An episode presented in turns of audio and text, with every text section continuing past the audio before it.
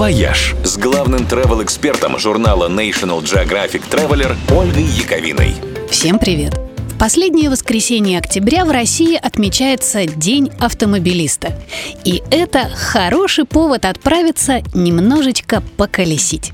События у нас нынче развиваются так, что лучше пока путешествовать небольшими компаниями и на личном транспорте, избегая по возможности многолюдных мест и закрытых помещений. И в этом смысле автопробег на выходные подходит идеально.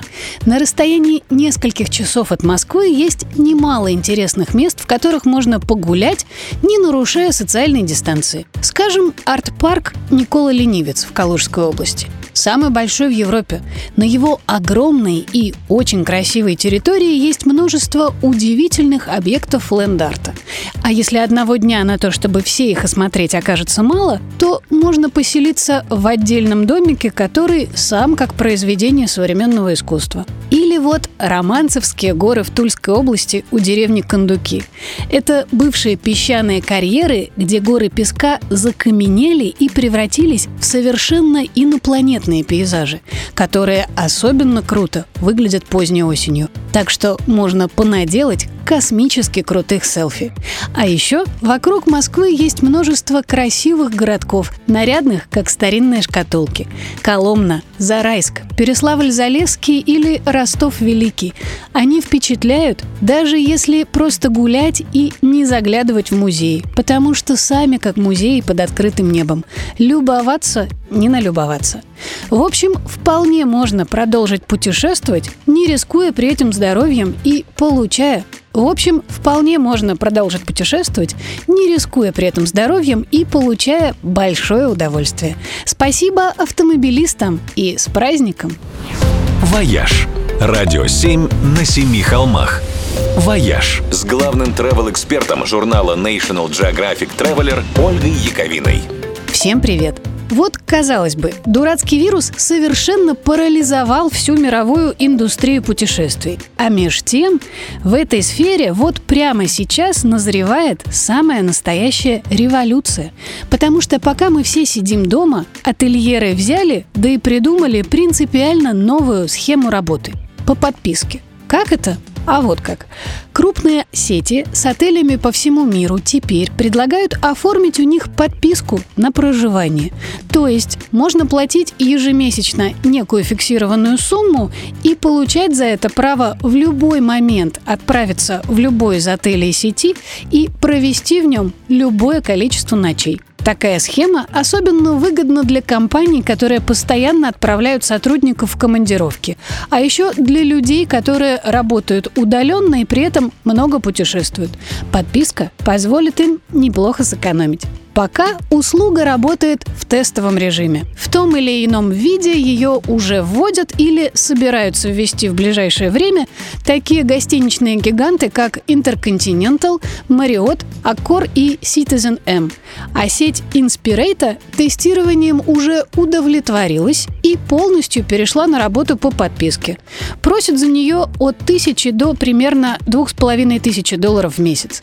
Все это, конечно, большие и не самые самые дешевые отели, но если история с подпиской у них приживется, то ее наверняка возьмут на вооружение и другие участники рынка. Например, курорты, объединение небольших отелей и хостелов, а может, чем черт не шутит, и гостиничные агрегаторы. И вот тогда будет нам всем счастье. Ну, когда действие подписки о невыезде закончится, конечно.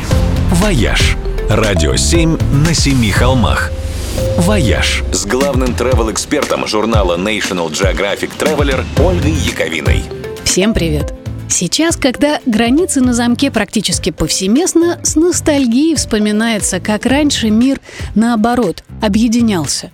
И как, например, почти 25 лет назад, 26 октября 2004 года, в Шенген вошла даже Швейцария, которая всю дорогу упиралась.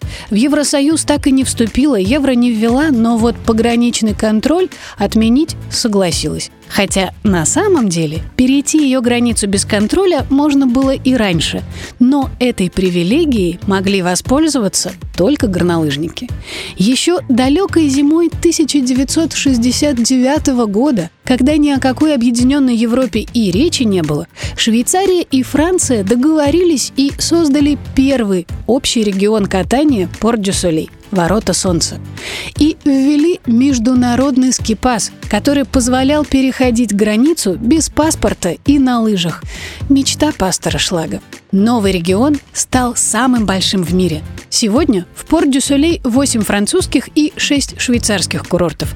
И вместе они предлагают 650 километров подготовленных трасс. Самые симпатичные курорты с французской стороны. Это старинный Морзинь, полный настоящего французского шарма, и Авариас – современная и очень удобная спортивная деревня, построенная специально для лыжников.